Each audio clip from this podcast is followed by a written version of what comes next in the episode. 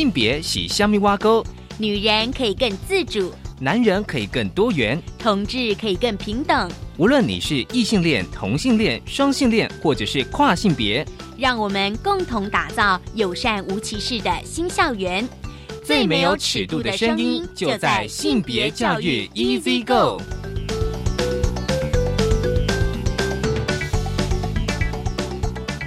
Hello，大家午安，欢迎收听教育电台性别平等。一字哥，我是文龙，不晓得这礼拜大家过得好吗？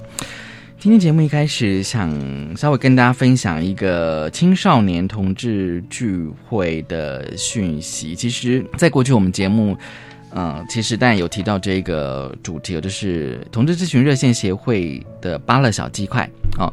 巴勒小鸡块，大家一定会觉得说它为什么叫巴勒小鸡块？其实就是英文的 bisexual、lesbian，还有青少年的小哦，以及 gay 的 G 以及 transgender 的话，所以呢，五种元素合成的巴勒小鸡块是台湾同志咨询热线协会的性权小组发起的青少年同志聚会。待会要跟大家来聊聊。而今天的性别慢慢聊，想跟大家聊的是人本教育杂技第三四九期的专题法 Y 之地。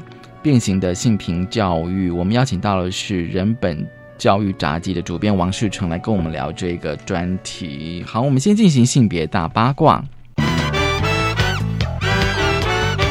性别大八卦，今天的性别大八卦，想跟来聊这个公民新闻。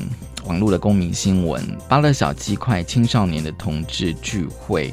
其实呢，在两千零八年，热线呢同志咨询热线协会他们成立了人权与反钓小组。其实反钓呢是反钓鱼哦，因为大约在十年前呢，同志朋友经常遭到基层远警在网络上钓鱼的事件频传，所以呢，热线协会他们的人权小组就转型为人权与反钓小组。而二零一一年呢。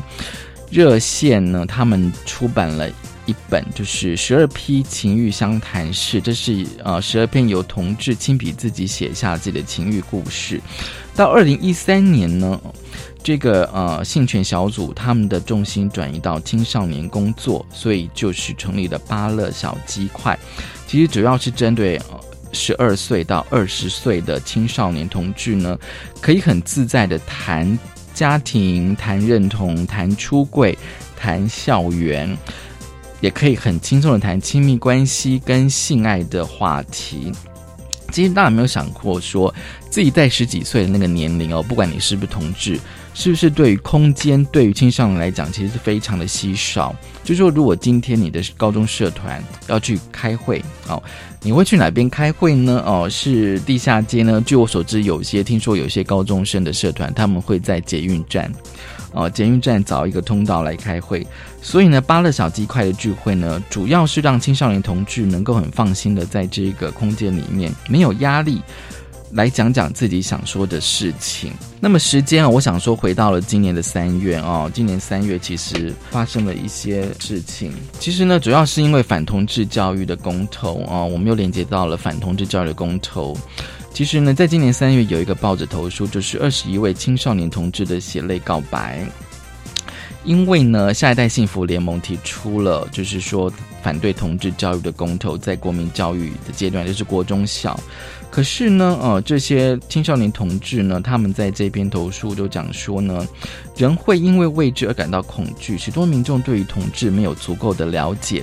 再加上各方面得到的偏见，所以导致对同志族群的不友善。另外呢，就是他们也提到，就是说哦，在台湾社会无法确保人人有足够的资本以获得正确的认识同志的资讯，所以呢，我们才需要将同志教育放入国民教育里。当然，正确认识同志是什么样的族群之后呢，你可能还是会感到不舒服，这是你的权利，我们也无权干涉。但是这并不构成剥夺我们接受同志教育的权利，因为实在是。太多让你不舒服的事情啊！可是呢，接受这个同志教育其实是学生们的权利。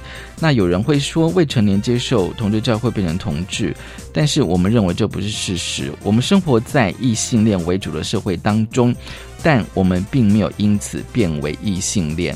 这才是重点哦。这是青少年同志他们的告白。其实大家如果对于同志咨询热线协会的巴乐小鸡块这个团体有兴趣或想关注的话，其实可以就是呃连接到台湾同志咨询热线协会的官网或者是他们的粉丝专业，会有许多的相关的讯息，因为他们在每一年有举办了非常非常多的聚会。好，这是今天开始跟大家分享的性别大八卦，稍后回来性别慢慢聊。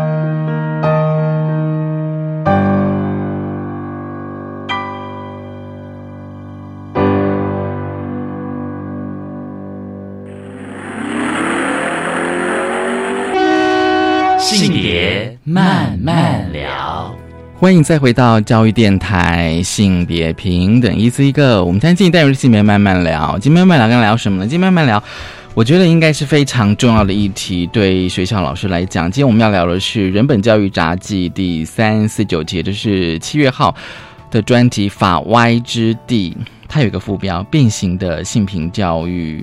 好，我们今天其实主要还是要来谈性别平等教育法的一些精神跟内容哦。其实因为会有这一期，其实是人本教育基金会在今年的五月举办了一个研讨会哦，其实主要是要谈我们的性别平等教育法，所以我们高兴邀请到了人本教育杂技的主编王世成，世成来跟我们聊。世成你好，主持人好，各位听众好。这一期我相信应该很重要哦，嗯，虽然乍看之下非常的严肃，就是我自己读这样的，可是我觉得真的很重要这样子，因为也是我们一直在。不管在教育现场或者是在性别团体，都一直讨论那个性平法。不过，我们还是先请世成来跟我们稍微讲一下，说这一期的发想。发想对对，因为像刚刚主持人说的哈，就是我们有蛮大一个部分在讲性平教育法，还有各种相关法令啦。可是他一开始的发想不是性平教育法本身，呃，就像前几期我们有做几个案子嘛，中山女中的案子，那。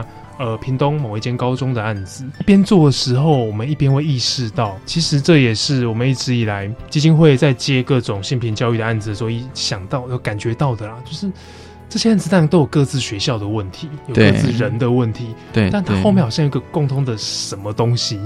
嗯，那那个什么东西，如果一般要说的话，我们都会说那是体制问题啦，是文化问题，都会这么讲。好，那到底体制问题在哪里？嗯，那个具体的点是什么？嗯，是有某一个职位没做好吗？还是某一套法律没有定好呢？好，那文化问题是什么？是这边的人始终觉得，呃，有人遭受性暴力没怎样吗？是这样吗？好，那它到底是什么？那所以。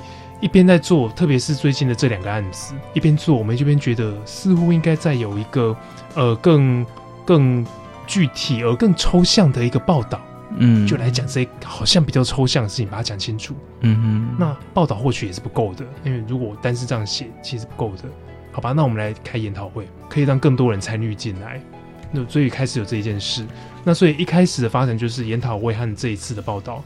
这一次的的专题是在一起设想的，就一开始就想说，我们专题上我们要呈现什么，那以及研讨会要呈现什么，完全就在一起设想。那那个时候我们就问了很多的老师，就几位跟呃性平有关系的老师，差不多我们问到人都会同意说，对这件事应该讲清楚，文化什么体制什么一定要讲清楚，对，一定的，不然现在太模糊了。嗯，那后来是找到三位老师愿意，就是不能说愿意，就是说大家都愿意啦。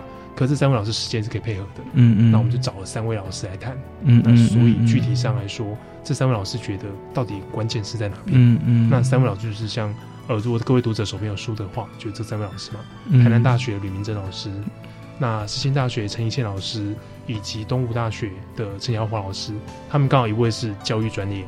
一位是法律专业，对，然后另外一位是人权的专业，嗯嗯，对，刚好我觉得这面向还蛮涵盖面蛮广的，嗯，应该可以比较好的来讲这个问题，嗯，对，那就是这一期的整个发向。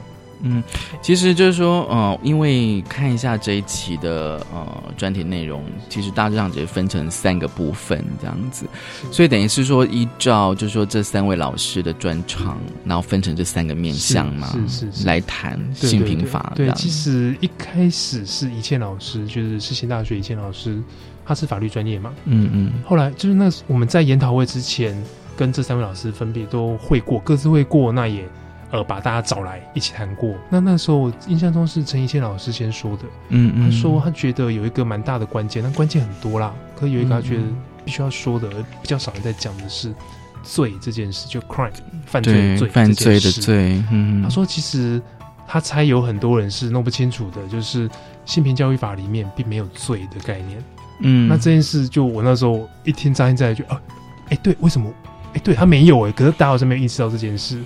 那为什么呢？因为其实罪这概念是刑法的，对，性平教育法不是刑法，它里面有各种法则，但是它不是刑，因为它并没有说什么什么最最高几年、最低几年这样，并没有，对，并没有，对。那性平教育法的法则是为了什么呢？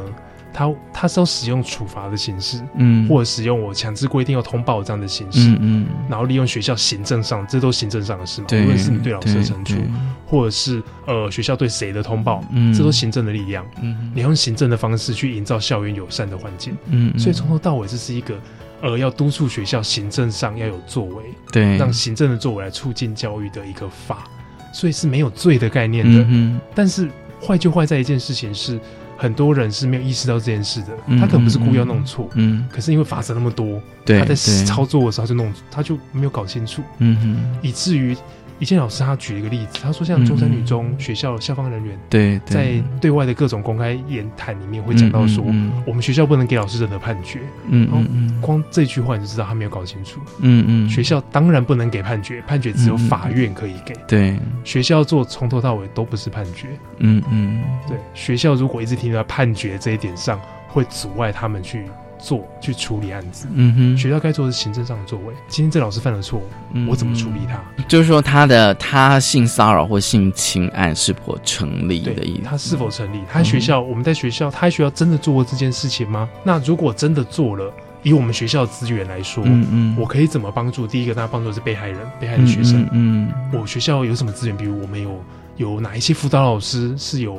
哦，有这个专业的。对，如果没有，对，外面有哪一些资源可以进来？我们学校出面去找那些资源给学生。嗯嗯。那对于加害的这一位老师，或有时候是其他同学，对，以中山的案子来说，是这位老师。对对。他是不是有哪里？比如说他心理上是不是有怎样的状况？嗯嗯。我们学校一开我们的行政行政机器，嗯嗯，我可以怎么帮忙他？嗯，这学校要做的事。嗯嗯。那当然，根据。呃，他这位老师行为的严重性，他很有可能被我们认为说他不适合继续待在这个环境。对，那那个概念也应该是因为这位老师的行为，我们学校行政体系是没有办法接住他的。嗯嗯嗯，我们没有办法再让这一位有状况的老师在我们学校服务了。那因此我必须请他出去，也就是他必须失去老师这个身份。但是对于老师这个人本身。做错事的这个人本身，我们应该是给予不断的协助的。原本这就是一个教育上该做的事嘛。无论是老师还是学生，你只要在教育系统里面，对，我们总是要不断的给你各种学习的机会。你犯了错，好，我们需要资源帮助你，你去学习学习，以未来你如何不再犯错，这才是一个教育单位该做的事。这一切老师说的，从法律的概念来分析。那后来是姚华老师，就是这些在这次专题里面都有讲到。姚华老师是说。他非常同意谢老师说的这个，那他觉得里面还有另外一个关键是对恶，就是做恶事、做坏事的恶的概念。然后他他自己会觉得，在我们的文化里面，对恶的想象是很单一的，好像这个人做错事，他就是恶人，是个恶徒，十恶不赦，他是恶魔。那你越是这样想，越可怕，因为你再也没有办法处理你身边的人。嗯，他一旦犯了错，那你认为他是恶徒，那事情要怎么走下去呢？比较有可能的是，因为我情感上无法接受，我旁边也是一个恶人，嗯，我就不要处理，嗯，这是最有可能的，不然我要如何跟他共处？可是如果不要处理的话，比如说你知道他在性骚扰学生，甚至性侵这样子，可是如果不要处理的话，你跟他共事在对，所以到最后不是觉得很怪吗？就很怪异啊！所以这在实物上，我们确实也看得到一些状况。杂技里面一直以来都有简昭如。哦，写写一个专栏，校园事件部。那目前讲都是性侵，嗯，那它里面就记录很多案子。那个反应很有趣，就是一旦某一位老师性侵的的事情被揭发之后，学校同事的反应通常是什么？是否认？因为我没有办法，如果如果他真的是一个性侵犯，我没有办法跟他共事。确实，人是会有这种感觉的，嗯嗯，我只好否认，嗯，或是我轻轻放过他做的事情，而去关注其他的事。具体来说是，他会开始说。他平常人也很好，他是一个认真的好老师，或是啊，他家里有有有家上有老母，就真的有人这么说。嗯，家里长辈很很老了，你让他失去工作这样不好。嗯，对，或者是说他对他太太非常的好，对，就会有这种说辞。可是对学生不好，对对学生不好啊。对，但他就选择性的放过他犯错那个部分，嗯嗯，而去强调他另外一个比较正面的人格特质。那这就是刚刚主持人说的，就是如果我一直认为他是一个恶人。对我真的很难跟他共事，于是我只好去想他好的那一部分。可是这样子的话，是不是也同时对你的同事，如果你知道他做错了事情，可是你如果采取这种态度的话，其实不就让他更恶化吗？对，就更恶化。就是说他的态度，就是说他的行为，如果他还继续留在你们学校的话。那这样子，他行为并没有改善嘛？或者说，我们经常在讲说，可能提供一些协助、辅导的协助，或者怎么样？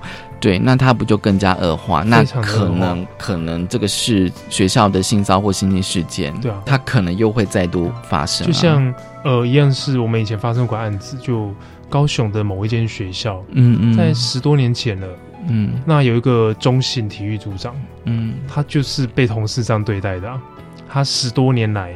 一直不断的呃性侵害或性骚扰他的学生。同一间学校有另外一位应该是教务主任陈主任，也在干一样的事情，他甚至出租自己的房子给学生，那一栋房子里面就发生各种事情。但是就像昨天刚刚说的，因为同事们一直都这个态度，所以他们十几年来不断的恶化。可是其他老师都知道，呃，有些老师知道，有些老师不知道。但是就是有老师知道这样子，知道老师也不不不再继续说。OK，然后他会选择去看这些老师好的部分。他是一个认真的体育老师啊。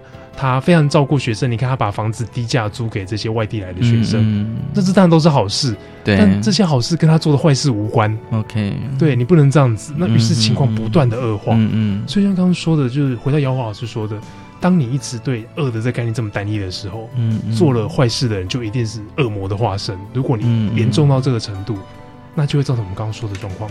而且我觉得陈耀花老师他在研讨会上有提出一个，就是公共空间跟性那个其实还是蛮好的分析，就是说，就是说有时候我们对于公共空间，因为基本上如果你把学校视为一个公共空间，它同时也是个工作的地方，就是职场嘛，是对。然后他说用心的私密，然后来合理化在公共空间的沉默，对我觉得这句话说的还蛮。精准的，就会觉得说，好像哦，既然就说不管发生性骚或性侵，我们可以就是用私聊的方式，好可怕，来解决。对对，那我觉得性这件事，像我那时候听杨华老师说，我自己有被打到一棒呢。嗯嗯，就是性这件事，好像我们一直也都认为它是私密的事情，但它有它的私密性，就因为它的私密性，所以当它发生在公共空间的时候。它会造成很多牵扯不清的状况，像杨华老师他在研讨会上举的例子是，我们不用讲到性这样这么这么私密的事情，我们只要讲两个人是有感情的就好了。嗯他举一个例子是，比如他曾经看过的例子是，某一间大学办公室，你是大学到大学都还这样，某一间大学办公室里面的某一位助教，嗯嗯，跟系上的一位老师，他们是一对，嗯嗯，于是这一位老师的研究室。以及他在办公，他在呃系办公室里面的柜子永远都是最干净整齐的。嗯，为什么？因为这位助教基于私人的关系去帮他整理啦。嗯，那其他老师看的会怎么想？这不是什么太大的事，就是说，其他老师会觉得差别待遇。其他老师会觉得说，我跟其他助教关系不好，所以那柜子为什么永远都不干净？那那难道我必须花这么多时间整理我的位置吗？但你整理自己私人空间也是应该。但是因为你个人的关系而造成这种。不平等，嗯哼，那这会影响公共的公共的事务吗？嗯，其他老师会怎么看待这件事呢？嗯，有老师举这一个例子，那他要讲无非就是说，你看，连一般感情的关系都是这样。好，那如果是性，我们大家都认为它有私密性的关系，对，进入到公共空间，它会变成怎样？嗯嗯嗯，所以。杨华老师在讲说，必须我们必须把私领域的事情跟公领域的事情分开来看待。对，当公领域的事情掺入私领域的时候，你就认真严肃的去处理它，不能让它去干干涉到公领域的事。嗯嗯。所以，那他讲当然也就是说，当呃性侵害、性骚扰、性暴力这样的事情，它当然是有私密性的。当它发生在公领域的时候，你必须尽快去处理它。嗯嗯。不能让它影响公共事务。你也不要想说我要私了，因为它已经出现在公领域了。对，这不可能私了，它已经影响了公共的事务。对，我们必须要把公跟私分得很清楚。嗯嗯，你才有办法来处理。嗯，那这或许我觉得这就会回应到以庆老师说的，嗯，为什么我们法律上必须把行政责任跟呃刑事上的罪的概念分得这么清楚？这一样在分公领域跟私领域，就是说行政上行政上的事情，就是我们在处理，我们用行政的力量来处理公领域的事。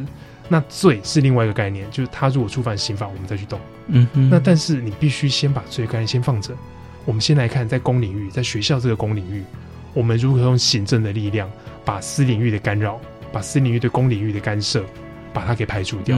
于是，校园才是一个真正的公共的有专业的空间啊。对，对。那但大家都没有否认掉，呃，性这件事是有私密性的，只是正因为基于它的私密性，我们反而更不能私了。嗯，你绝对不能够私了。对对，我总觉得很多事情都是私了，都是私了。好，我们下一阶段呢，再请世成来跟我们聊，因为其实哦，那个性平教育法很重要嘛啊，我相信很多老师都觉得它很重要。我们待会就是来聊，就说，哎，那像吕明珍老师他在研讨会怎么讲？我们先休息一下，稍后回来。我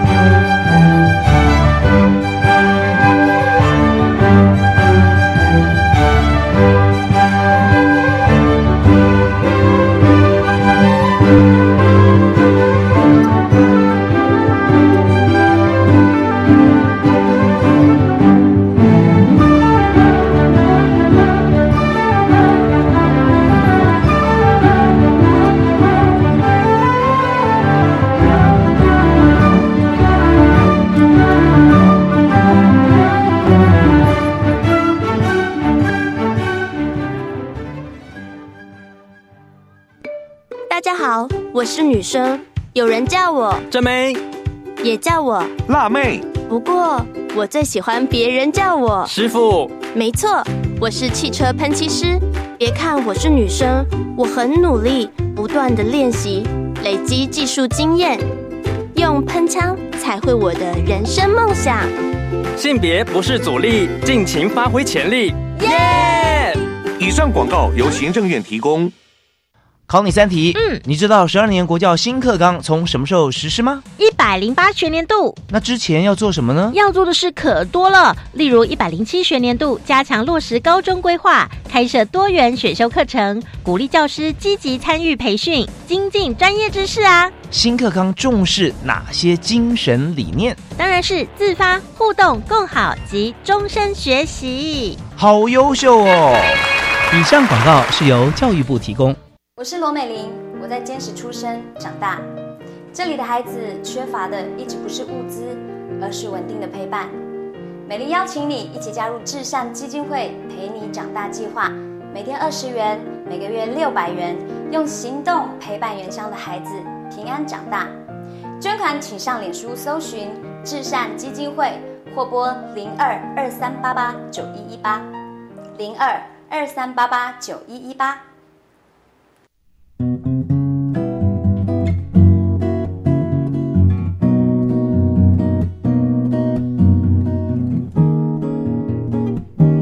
我是苏命苏米恩，你现在收听的是教育电台。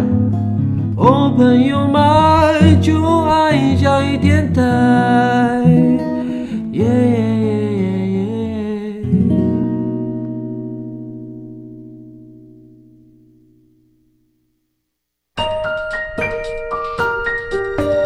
Open your mind，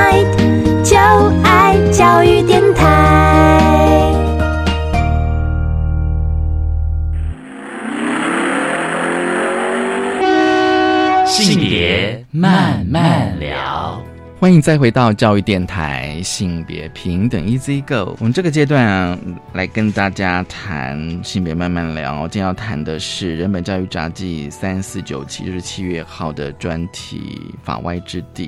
变形的性平教育，我们邀请到的宾是人本教育杂技的主编王世成。好。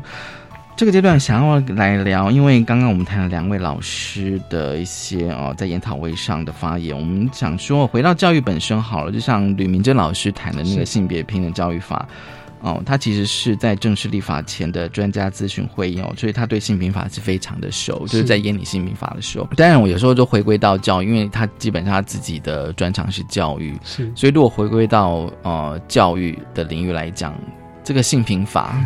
对我其实我就觉得说哦，其实，在看这一期之前哦，但我自己以前跟一些老师来谈，就是说，就是说在呃，先谈就是说性平法在多数学校或多数老师的认知是什么？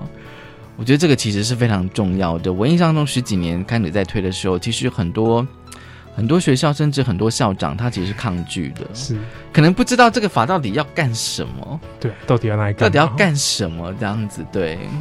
是成，那我不晓得说那天吕老师哈，吕老师那一天哦，他讲我觉得其实是蛮有趣的。他一开始就说了，性平教育法，就他自己知道的是，很多学校里面老师把它当成法法，也就是都看到他的法则，我如何处罚犯了错的人，对，看到都是这样。然后就我自己，我自己师培系统出来嘛，嗯，我在师培系统里面的时候，性平教育法刚出来，嗯，对，所以就刚好在那一段。那个时候我们学校里面有教育法课程，有讲性平教育法，大部分在意的讲的也都是他的法则，嗯，就是就怎么规定处罚的，就是这样子啊。那这会造成什么问题呢？就是当你把它当成法法的时候，你的感觉就会比较是啊，这又是一个来找我麻烦的法，嗯，对，就是我我好像一个不小心就会被处罚。我甚至有听过第一线老师在讲说，他对这个法是觉得有点可怕的，嗯，会不会哪一天我。拍了学生肩膀就被说性骚扰，然后就被举报。嗯，会不会这样？嗯，那吕老师是说这就是把性别教育法重点摆错了，所以会有这种疑虑吗？对，性别教育法的重点是它叫性别平等教育法，嗯，它是一个在讲教育的法律。嗯，所以你仔细看会发现整个性平法三十七条有十九条在讲教育，对，后面的一半，这也就是另外的十八条讲的才是处罚。对，但大家只看一半哦。嗯嗯。那前半他讲的什么？前半讲的是性平教育方上面的各种原理原则。对，包括说他主管机关是谁，当然要明定。那以及性平教育法什么叫性别平等？嗯，他去定义这件事。后面的法则是怎么一回事呢？他是为了去复印前面的这些原则，所以他必须定出来。比如他特别定了几个东西，嗯，像有一个是，呃，吕老师说这有三大关注法则，大致上都是针对三大关注。嗯嗯，一个是怀孕的学生，对，那怀孕的学生有另定另外一个施行细则。嗯，一个是同志学生，就不同性别倾向的学生，这有另定一个细则。那另外一个就是受到性骚扰。性侵害的学生，或是后来加了一个性霸凌，嗯嗯，那后面的十八条大致上就要处理这个。那为什么这需要特别关注？因为在教育上有一个原则是，我们教育既然是呃针对学生，以学生为主体的，对，你必须注重学生的权利，对，这才是以他为主体。对，那所以学生权利受到侵犯的时候，嗯嗯，你是不是应该对他特别的关注？对，你要特别认真去面对他的事情呢？当然要啊，嗯，那既然是这样，我们的法律就要想定各种的处理方法。嗯哼，这个一方面当然是处罚犯错的人，另外一方面更积极的意义是透过处罚或者是调查的这个形式，来告诉这一位受害的学生说，呃，你的权利就是你的权利，对，有人侵犯你的权利，这是不对的，这当然是重要的教育。那吕老师他讲一件我觉得非常重要的事情是，他说他如果是他自己，他自己接了很多次的。呃，性侵或性骚扰事件的调查，他每次调查到最后去面对被害人的时候，他都会问被害人一件事：好，那现在调查结果可能就是这样了，快要出来了。那你觉得你想要怎么处理这一位就是加害你的人呢？嗯，有可能是同学，有可能是老师。嗯，他说学生通常啊，常常有的反应就是我希望他离开学校。嗯这常见的反应。嗯。吕老师会再多问他一句：“好，你要他离开学校，那你的问题就解决了吗？”嗯，他离开了，然后呢？一个是你的问题解决了吗？你被侵犯的感觉解决了吗？对，那另外一个是，好，那他离开，他如果去了另外一间学校，会不会继续做继续作案这样？对，所以这其实无法解决问题的。对，那没有关系，我们性平教育法还会跟学生讲说，性平教育法里面规定了好几个做法，对对，可以来处理加害者。他让这个学生去想。如果是 A 做法，你觉得怎样？B 做法，你觉得怎样？嗯嗯，这是一个更细致的教育，不是只是好像有点喊口号的说你的权利我帮你捍卫啊，不只是这样，而是告诉学生说你有什么方法可以捍卫你的权利，嗯，以及在你选择这些方法过程当中，你思考就是我对我权利被侵犯的感觉到底是什么？我在意我权利被侵犯的点在哪里？那我该如何去处理我权利被侵犯？这带领着那位受害的学生去想这一件事情，嗯嗯，这当然是很好的教育过程。那另外一个是对于加害的人那一边，性平教育法里面有规定，你加害的人你应该去参加各种呃各种心理辅导，对。对，那学校可以视情况得，甚至是让让医疗来介入，还要上性平课，对，要上性平课程，对，这当然对其他人来讲是一个教育啊，对对对，他如何面对他的错误，理解他的错误，以后不再犯错。不过，就像是我在访纲里面有问到一个问题，就是说，可是多数加害人他自己会认知到自己的行为是有问题的吗？其实，就说，没就像是我们看病都说我有病耻感这样子，就是我知道我自己生病了，所以我要求助医生，有这样子。其实我会觉得没有，一个是如果他真的是到就是加害这个人，他是到精神病的阶段的话，对，那精神病他可能真的是没有病耻感，那这个就必须要有专业医疗来介入了。这不是我们这现在可以讨论的，这非常的专业嘛。那另外一个是，我会认为大部分的人没有知道他侵犯了别人的这个理由是一样是在师范体系里面。这个是吕明珍老师在研讨会上也有说的，嗯嗯，就是师范体系里面，照吕明珍老师说法，以及我自己是适配系统出来的，就是常常就是他的课程非常的少，相关课程很少，我们要修一百二十八个学分才能毕业。其中只有两个学分是呃那个教育教育法，那教育法里面当然就性平教育法，那另外可能会有两两个到四个学分是性别教育或性平教或性教育这一类的课程，嗯，也就总共大概最多只会六个学分有相关课程，那这六个学分你要上多少东西？所以你不会知道到底，呃，你没有办法知道那么详细那么具体是我怎样算是侵犯了别人，嗯嗯，那这是一个嘛，这是学分上，另外一个是在整个适配系统里面。很少真正的是，呃，不断去强调学生才是主体。嗯，学生必须教育的主体，不然你教育要教谁呢？嗯嗯嗯。那当你不在意学生教育主体的时候，这一位施教的这一位老师，他对学生的行为，他会有什么样的想法呢？他看学生就只是我把东西灌给你，嗯，我去训练你的行为，他没有真的去想过学生的感受。嗯哼。那你说他真的有办法有那么认认真的去认知到说我是侵犯了学生的权利吗？嗯，从头到尾学生就是一个受体啊，嗯，他没有什么权利可言。这但是就最极端的情况来说，对百分之九十九老师都不会这样子的。最极端的情况就是这样了，在他脑袋里面并没有权利的这个概念。嗯嗯嗯。那这一点我觉得可以回到以前老师在研讨会里面说的。嗯，他说从法律上来讲，呃，以前的法律，以前的性侵啊、性性暴力这些相关的法律，嗯嗯，讲的都是妨碍风化的这样的一个概念。对对。像以前的妨碍性自主罪叫强奸罪。嗯哼。奸的概念是什么？他三个女，哎，对对，那意思是什么？那那就是在一个以前的性别观念里面，就这件事是私事，嗯，他不好看，因为不好看，所以他有罪，嗯，那这件事延伸出来的意思，无非就是，如果看不到他，是不是就没有罪？嗯，那这是跟以前性别概念是扣在一起的，所以我们看到很多老一派，就像主持人在访纲里面有问到说，以前比较老一辈的校长会怎么看性平法？我猜就是这样，他们会认为这是风化的事情。嗯，如果没有人看到，他就没有这么严重。嗯，他没有公领域、私领域的概念。嗯，所以这是一个风化概念嘛？但是现在现代的概念是什么？现在比较现代法律概念是，这是一个件权利，每个人对自己的身体有身体自主权啊。嗯，那呃，妨碍性自主这件事之所以它是一个罪，它是行政上我们必须处理的事情，也是刑法上必须处理的罪，是因为它侵犯了人身权利，所以它不是什么遮起来就。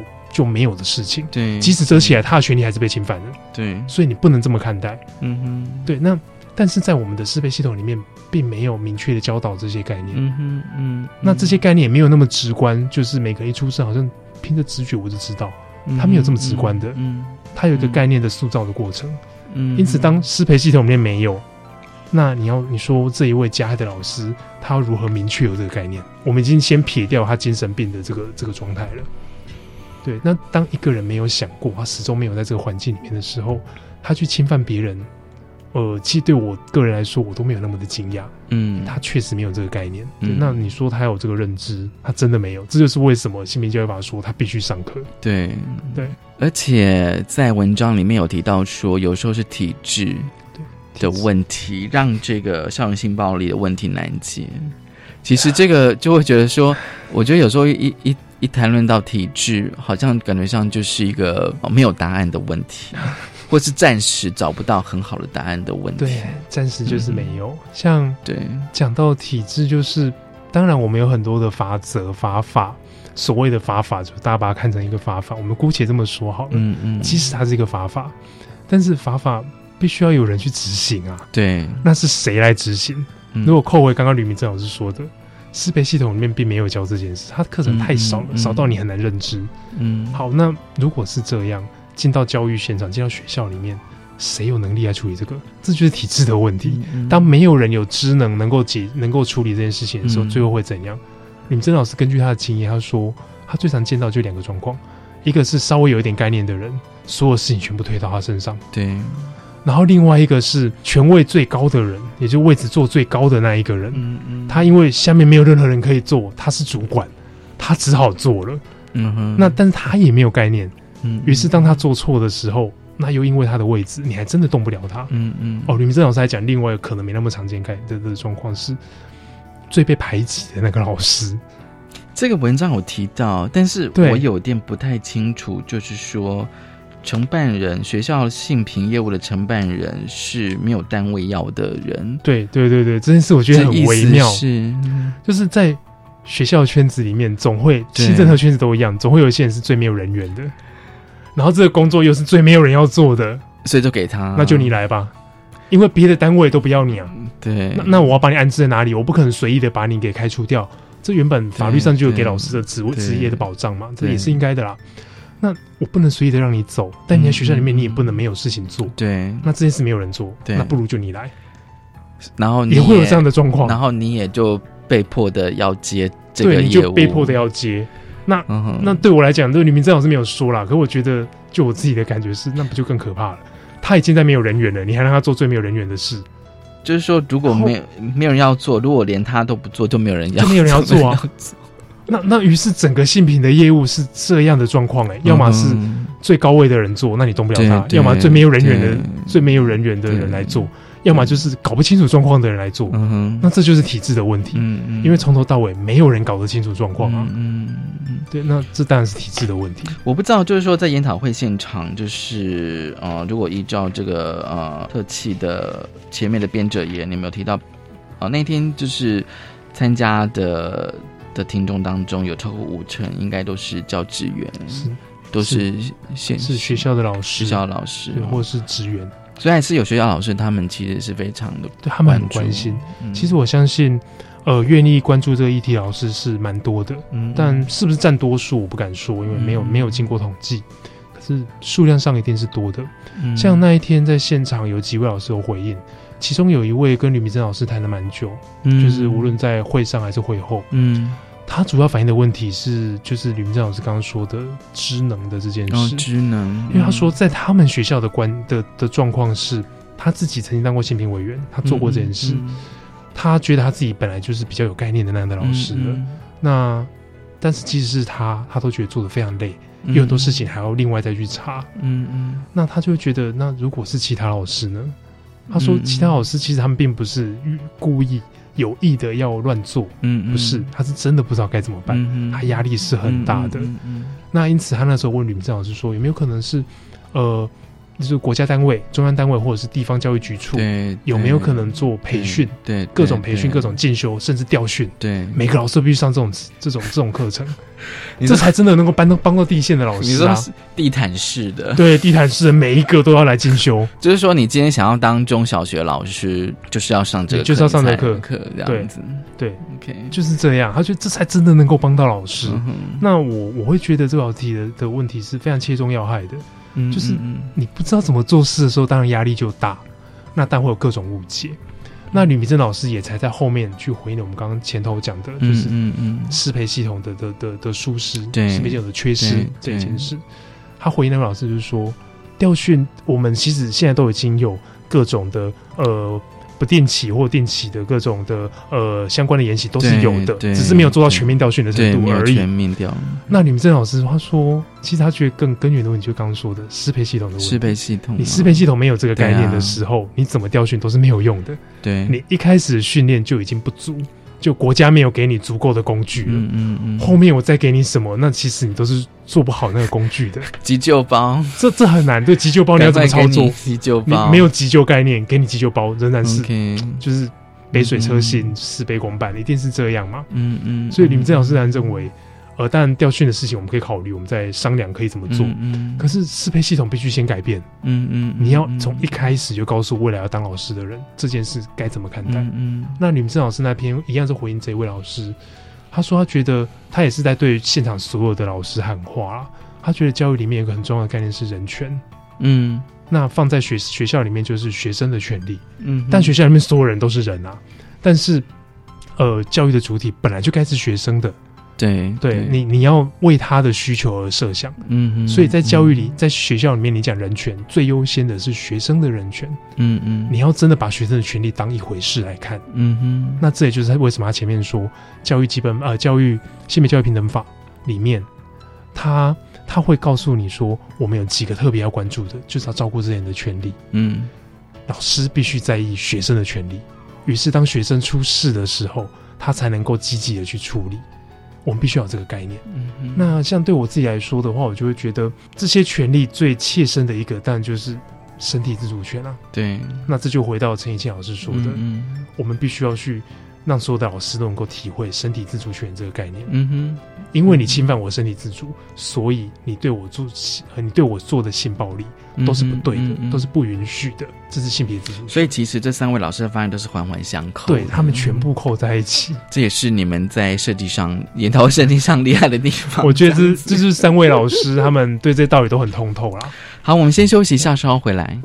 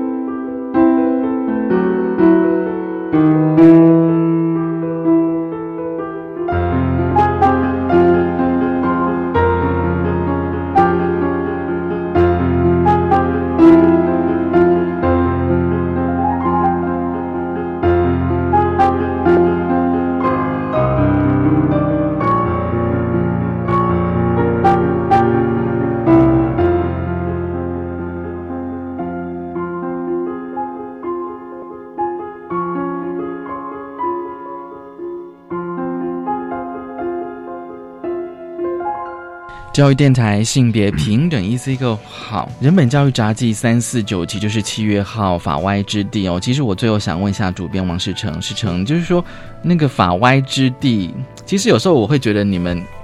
就是人本教育杂志的封面啦，我觉得好像风格跟以前都不太一样，好像有点变化。这样，我想问一下，就是说这一这一这一期的特辑的名字为什么要这样取“法歪之地”？其实歪是那个歪歪斜的歪，歪掉的歪，歪掉的歪。正对对，一开始我们想要取的其实“法外之地”。对，法外我也想到，对，法外就是感觉好像教性别平等教育法。或者是相关的性别法律，在学校好像没有什么用哎。可是后来就是整个做完之后，我们发现好像不是没有用，嗯，它不是真的没有用，它有作用哦。只是作用的，就是让它发挥作用的这些人，就学校老师们，就是把他的本来的意志给歪掉了。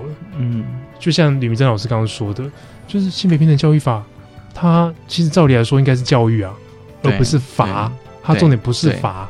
但是你把他的重点歪到法那边去了，或是像陈怡倩老师说的，性别平等教育法，他原本要讲的是行政上我们怎么帮助这一件事情，嗯，但是你把它搞得好像在对老师做审判，对，这也是歪掉了。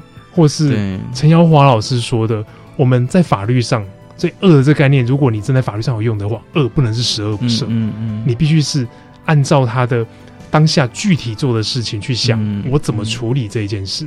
这才是有用的，嗯，对，那一样歪掉了，所以最后我们觉得，那不如我们就把它叫法歪好了。法律不是没有用，对，它被弄到歪掉了，嗯所以也就才会有那个副标。那因为法律相关法律都歪掉了，相关的方法都歪掉了，所以性平性平教育怎么办？就变形啦。嗯，它本来不应该是这个样子。嗯嗯怎么现在好像是我只要讲性平，就是师生要对立？嗯嗯，它本来就不该是这样。对对对，那这是我们这一次呃特辑命名的一个呃一个过程。而且我自己看完这整个特辑，就是三个老师的的发言，就是说你们的文章，其实他们一直一直都在强调，就是说，其实刚刚我们有提到，就是说性平法。哦，它的重点是在前面的三三章，对，前面的三章，你如何去营造校园是一个性别友善、性别平等的校园，这个才是比较重要。因为如果你前前段的工作做好了，其实后端的发生，比如说性骚性侵的几率，理论上应该会相对的降低。对，对，但但我会觉得说，啊，前段的工作并不只是对学生了，我觉得对老师也是相对重要的。对，因为有时候老师他本身就像刚我们讲，就是如果前段的适配教育已经很少在谈性平了，其实有时候我会觉得说，如果已经很少了，那就是说在工作的职场上，我就觉得好像就现阶段啦，就是说感受到体制的无力，但是你只好就自己更更加的去去增加自己的职能，不然不然你不知道哪一天对啊对啊会发生在你自己的身上，是没办法预期。对，所以我我自己自己看，就是说你们这个专题，有时候我会想一下，说你们自己是也经常在脑力激荡啊，法外之地这样子。对，是像刚刚说主任说我们封面风格有变，确实也是这样出来的。嗯，因为后来我们觉得好像最近做议题都有点沉重，沉重，那是不是来做个有趣一点的封面？OK，对，这对我们自己来说，也就是一个 轻松吧。相对来说，就像呃，或许可以跟那个读者说。我们的人本教育基金会的 Facebook 粉砖上面有这一次的那个封面的动画版。哦，是啊，对，我们有做成动画 GIF 图。哦，对对，我觉得我们那个我们的美术编辑他做的蛮不错的，嗯嗯嗯，他呈现那个意向是哦，我们校外就是在校园外面的很多很多的法典法令对。方法都想要挤到学校那个窄门，对对对，常常挤不进去或挤进去就歪掉，挤进去就遭惊。对对对，对他想要呈现这件事，嗯，对，那你要说是学校问题吗？现在不单纯只是学校的问题，嗯哼，我们想要呈现这件事情，对，但不能完全怪给学校啦，对，只是学校当然是一个很重要的地方，要改变，要从它开始，嗯，对，因为读完这一期，我就觉得说，好像有一点点的呃沉重，是。我自己。读完的感觉，但是我觉得有很多的议题在校园里面，很多性别议题是要是要讨论的，是是要讨论。那未未来你们还会有想要再承办相关的相关的活动？目前还没有，目前还没有具体的规划。嗯嗯。可是当然，如果说未来有什么呃新闻上大家在讨论具体的案例出来的话，对对对对，我们我们当然会在想做相应的报道，甚至相应的研讨会都是有可能的。嗯嗯，对，只是目前还没有想到做怎么做下一步。嗯哼，对，因为不能凭空做嘛。对对对啊对啊对啊。对，不过我相信人本已经累积了非常多的案量啊，我们真希望不要再有这种案子，我们好希望不要再有这种案子。好。